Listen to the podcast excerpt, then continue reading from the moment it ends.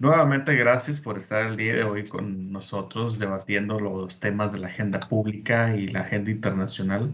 Eh, el día de hoy damos una bienvenida a una nueva colaborante, la doctora María Blancas, eh, doctora en China y Relaciones Internacionales por el King's College en, Londres, eh, que se une al equipo con Rafael Quintero, doctorante de la Warwick Law School acá en Reino Unido y su servidor Rafael Vaquera de la World Business School, también en Reino Unido. Bienvenida por este, a esta cápsula, María. Muchas gracias, Rafa, muy amables. Me da gusto verlos. Bueno, pues vamos, a, vamos directamente al punto. Eh, yo creo que una de las grandes preguntas que se hace mucha gente el día de hoy es ¿Qué es lo que está pasando y qué es lo que va a pasar con las pequeñas empresas? Bueno, las micro, pequeñas y medianas empresas en México. Hay ciertos apoyos del gobierno. Eh, hay gente que dice que no va a tener un impacto sustancial en la economía. Hay otros que dicen que, bueno, son muy útiles porque van a permitir tener un poquito de aire a las pequeñas empresas, pero no está muy claro desde un punto de vista tanto macro como micro qué podemos esperar de esos programas. Entonces, María, pues tú eres nueva integrante, comenzamos contigo. ¿Qué opinión te merece? Pues realmente yo creo que toda esta situación del coronavirus, digo, como ya lo hemos visto alrededor del mundo, sí vino a, digamos que a, hacer notar la crisis que ya había en nuestro país, ¿no? Porque ya desde un inicio de, bueno, incluso desde el sexenio anterior ya sabíamos que, que, este, que iba a haber una crisis. Y pues sí, las empresas grandes en este momento sí han podido mover capital de una manera más, más sustancial que las pequeñas, porque pues claro, son capitales que, ya tienen muchos años, que, este, que, ya se mezclan con sus utilidades y otros aspectos importantes de las ganancias de las empresas, ¿no? Entonces, sí creo que el pequeño y mediano empresario en este momento está en gran riesgo, porque sí se estima que la mayor parte de los negocios que están cerrando ahorita o que están, digamos, en pausa, muy probablemente esa pausa va a ser permanente. Y yo sí noto que comparado con, digamos que con incentivos que ha habido a lo largo de los sexenios anteriores hacia las empresas, sí noto que lamentablemente hay una gran diferencia en lo que se refiere al, apoyo al pequeño y mediano empresario, porque con la desaparición del Instituto del Emprendedor, ya desde ese momento supimos que pues, o sea, que, había otra idea en torno a, la prioridad de, de, las fuentes de empleo, ¿no? Ok. Rafa, ¿qué opinión te merece la situación que estamos experimentando en México? Em, pues desde un punto de vista fiscal, eh, creo que la respuesta del gobierno ha sido un poco tímida. Em, y por tímida me refiero a, comparado con qué están haciendo otros países. Eh, que bien, si bien en, términos del tamaño de la economía y en términos del impacto tanto a nivel de salud pública, tanto y, como a nivel de económico. Por ejemplo, eh, México está destinando el 2.5% de su Producto Interno Bruto para estímulos fiscales. Eh, estamos hablando de los, estos 266 mil microcréditos eh, a la palabra con un monto aproximado de, son los 25 mil pesos o mil dólares. y otros programas, ¿no? De créditos a la vivienda, Em, también el, programa Sembrando Vida y, demás. Eh, ¿por, qué digo que es tímido? Porque si lo comparamos, por ejemplo, con lo que está haciendo Brasil, que está eh, con programas similares, eh, y un poco con lo que hablábamos en la cápsula anterior, medidas tipo dinero helicóptero, Brasil se va al 6,5% del Producto Interno Bruto. Argentina, que ha sido de los países que menos afectados a nivel salud, la última cifra que revisé es de, del 27 de abril, eh, publicada en el Fondo Monetario Internacional, habla de 914 personas fallecidas y por ahí de 10.000 infectados. Em, y ellos destinan el 3% de su, de, su, de su PIB. Estados Unidos ya ni se diga el 12%. Eh, y si esto consideramos que Em, en el marco de un paper que publica Joshua Einzelman, el efecto del, estímulo fiscal en la economía, cómo repercutió para el crecimiento de, las economías de, los, de la OCDE eh, después de la crisis económica del, del 2008 eh, y 2009. Y lo que ver es que los países que, eh, que mayor estímulo fiscal destinaron para, para solventar la crisis fueron los que mayor crecimiento económico tuvieron mm. posteriormente. Y eso lo vemos rápidamente. Por ejemplo, México en 2010 creció un 5% respecto de la caída que sufrió en 2009 del, del 6%. Entonces, sí vemos que la respuesta del gobierno ha sido tímida eh, y creo que, creo que sí falta, falta más. Y si me permite rápidamente, para mí el enfoque no es tanto saber, porque yo no quiero ser arrogante y decir yo soy tan inteligente como para decirle al gobierno, faltaban créditos, faltaba más dinero. Yo no sé hacer ese cálculo y creo que la verdad nadie sabe hasta cierto punto decir, este es el número exacto. Pero es la manera en cómo se conduce el gobierno, en el sentido de cómo integramos a los actores que van a ser afectados para que entre ellos lleguemos a una solución conjunta y podamos saber cuál es la respuesta que más se acerca a una solución óptima. Y eso el gobierno no lo hay. De acuerdo. Entonces no, no, te gusta, no te gusta el modito en, en, la, en, la, forma del, de, los, de, los, beneficios y del apoyo que están recibiendo las pequeñas empresas. Es tímida la reacción, ¿de acuerdo? Es, tímida y no solamente tímida, es, eh, el, es la manera en cómo se da ese apoyo. Es, la, manera en que pareciera que el gobierno se quiere y, que es normal, ¿no? Dentro de la lógica en la que operan los gobiernos, se quiere poner esa capa de héroe, yo soy El Salvador y demás, pero creo que no estamos para eso. Creo que estamos para decir, vamos a ser más pragmáticos, dejamos de lado la ideología y vamos a ver cuál es una solución, pero una solución conjunta, porque finalmente esto es una democracia y en democracia se, se llegan a soluciones de manera conjunta. Yo, yo, creo que mencionas algo muy importante que tiene que ver con, con dos puntos esenciales que voy a abordar en un, en un momento más. Eh, eh, un punto muy importante es eh, el tipo de censo o la lista de beneficiarios o aquellas empresas que van a poder realmente acceder al crédito.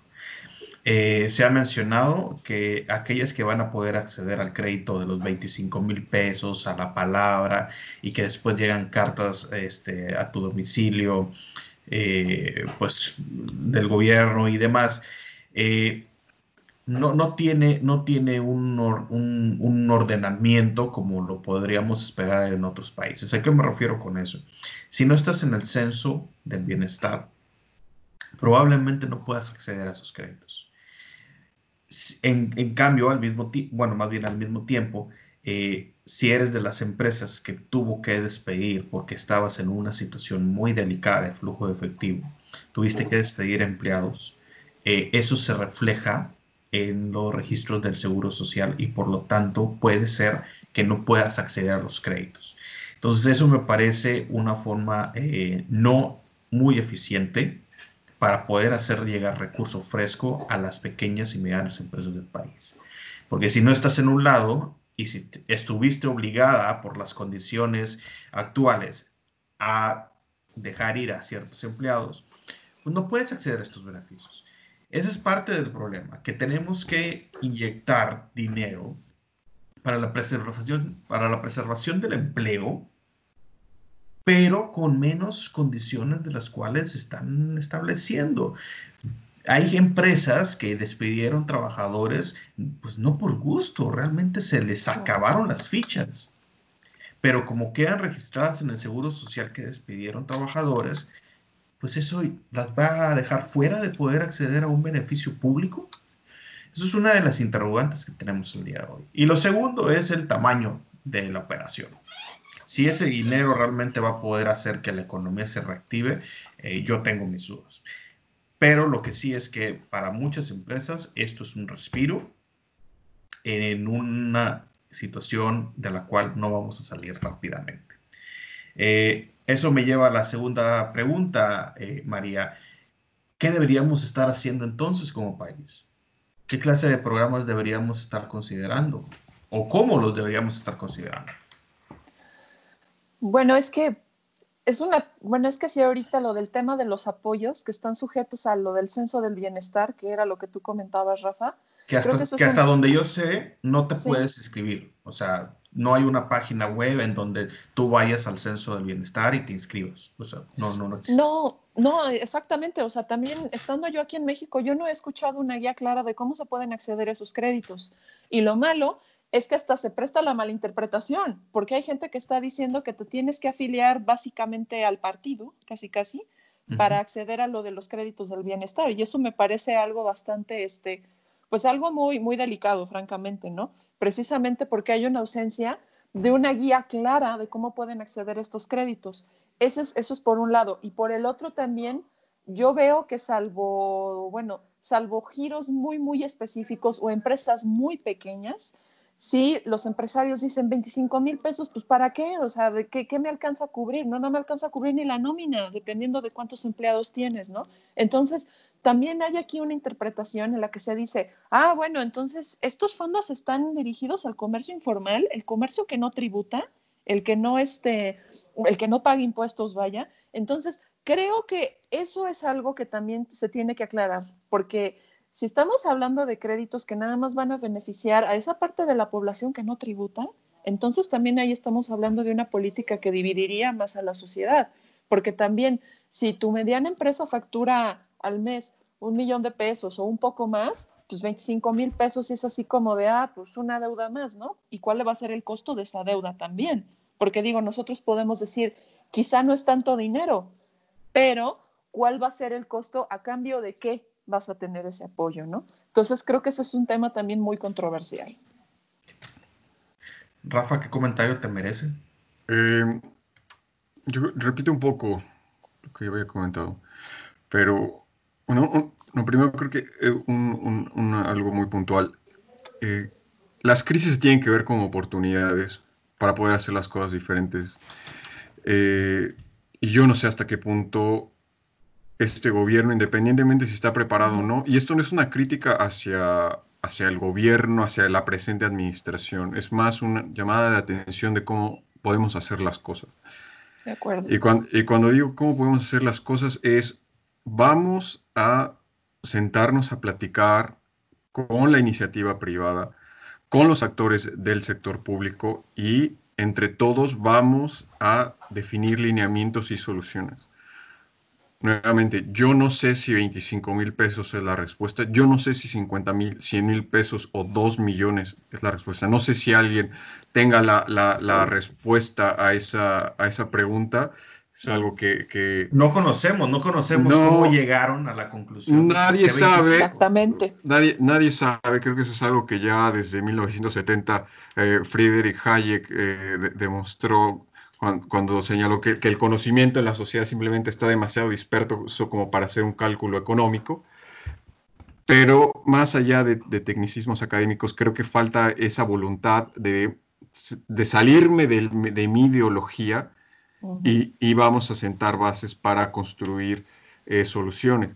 Y la otra, que, es un problema que si bien atiende a una realidad social, que es el sector informal, en, nuestro país, eh, esto debe ser una oportunidad para cambiarlo y en lugar de fomentar la informalidad, si tú te quieres inscribir a tal o cual programa, tú te tienes que registrar, dar de alta en Hacienda eh, y todo lo demás, eh, burocracia que implique, ¿no? De estar, estar como, como una sociedad anónima, tener tu acta constitutiva, o sea, vamos a hacer las cosas formales porque yo no sé eh, si ustedes conozcan o alguien en el público algún país desarrollado que tenga niveles de, informalidad, de empleo informal y trabajo informal eh, que tiene México. no, esa, esa, no es la ruta, esa no ha sido la ruta y esa no va a ser la ruta. Entonces, eh, creo yo, que... Yo creo que das un punto importante ahí. Sí. Sí, sobre, lo de... sobre todo por lo siguiente, porque el, el poder o el querer tratar de sumar todos al lado formal representa un costo político que no cualquier partido está dispuesto a asumir. Y, es, y lo que tú dices es muy importante en relación a salirse de la ideología, porque hoy es el momento... Que nadie lo ha asumido, ¿eh? perdón que te interrumpa, tocar, pero es que esto, quiero hacer muy claro, es que esto no es en contra de la presente administración porque no lo hizo la pasada administración, no lo hizo el PAN, no lo hizo el PRI, no lo hizo el... Es correcto. Así es. Es decir, hoy es el momento de sentarnos en la gran mesa para poder establecer un plan en equipo en cómo vamos a ayudar a las pequeñas y medianas empresas más allá de la ideología. este es el momento de ser pragmáticos, como ustedes lo comentan, y que yo estoy de acuerdo con ustedes.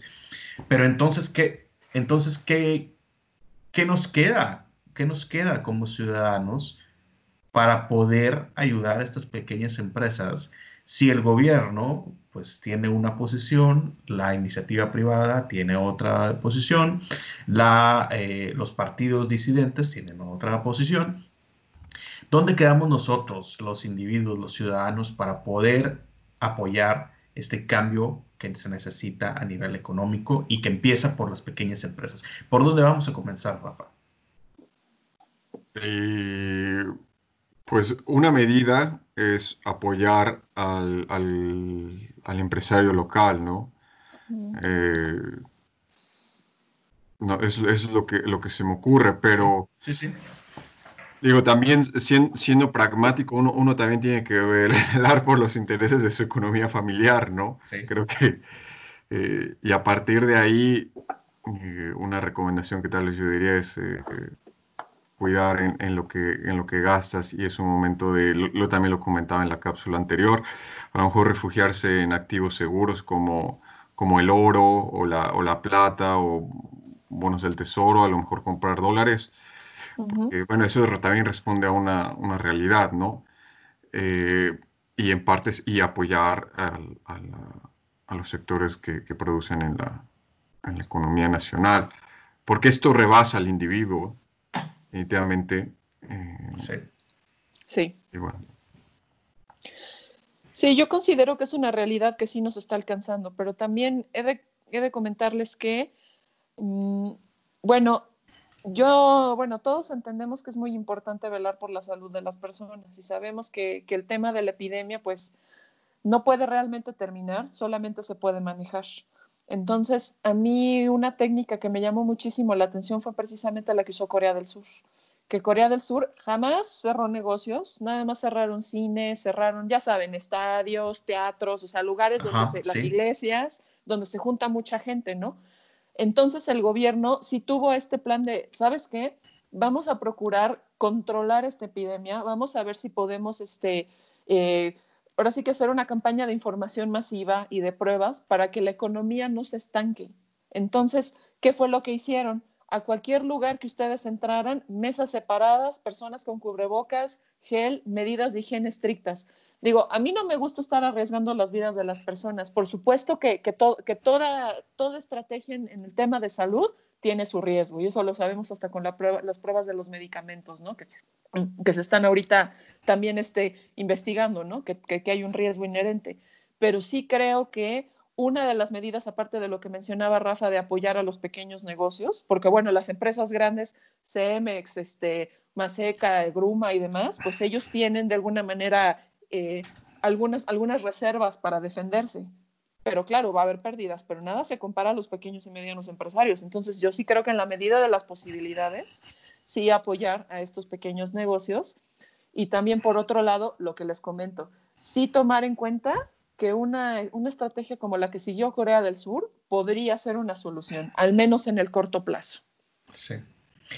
Pues yo aquí voy a sumar a lo siguiente, a que es el momento de la acción ciudadana Hoy más que nunca deberíamos organizarnos como sociedad en pequeños núcleos, en pequeños colectivos, si así lo decían, para encontrar formas de hacer presión a tomadores de decisiones en políticas públicas, en este caso a los congresistas, para que por principio de cuentas no separen entre los que son afines a la ideología y los que no son, sino más bien cómo le vamos a hacer para sumar a toda la gente que hoy está en informalidad a la formalidad. No se pueden seguir haciendo diferencias, al contrario, tenemos que desarrollar los mecanismos para que se puedan integrar a la economía formal.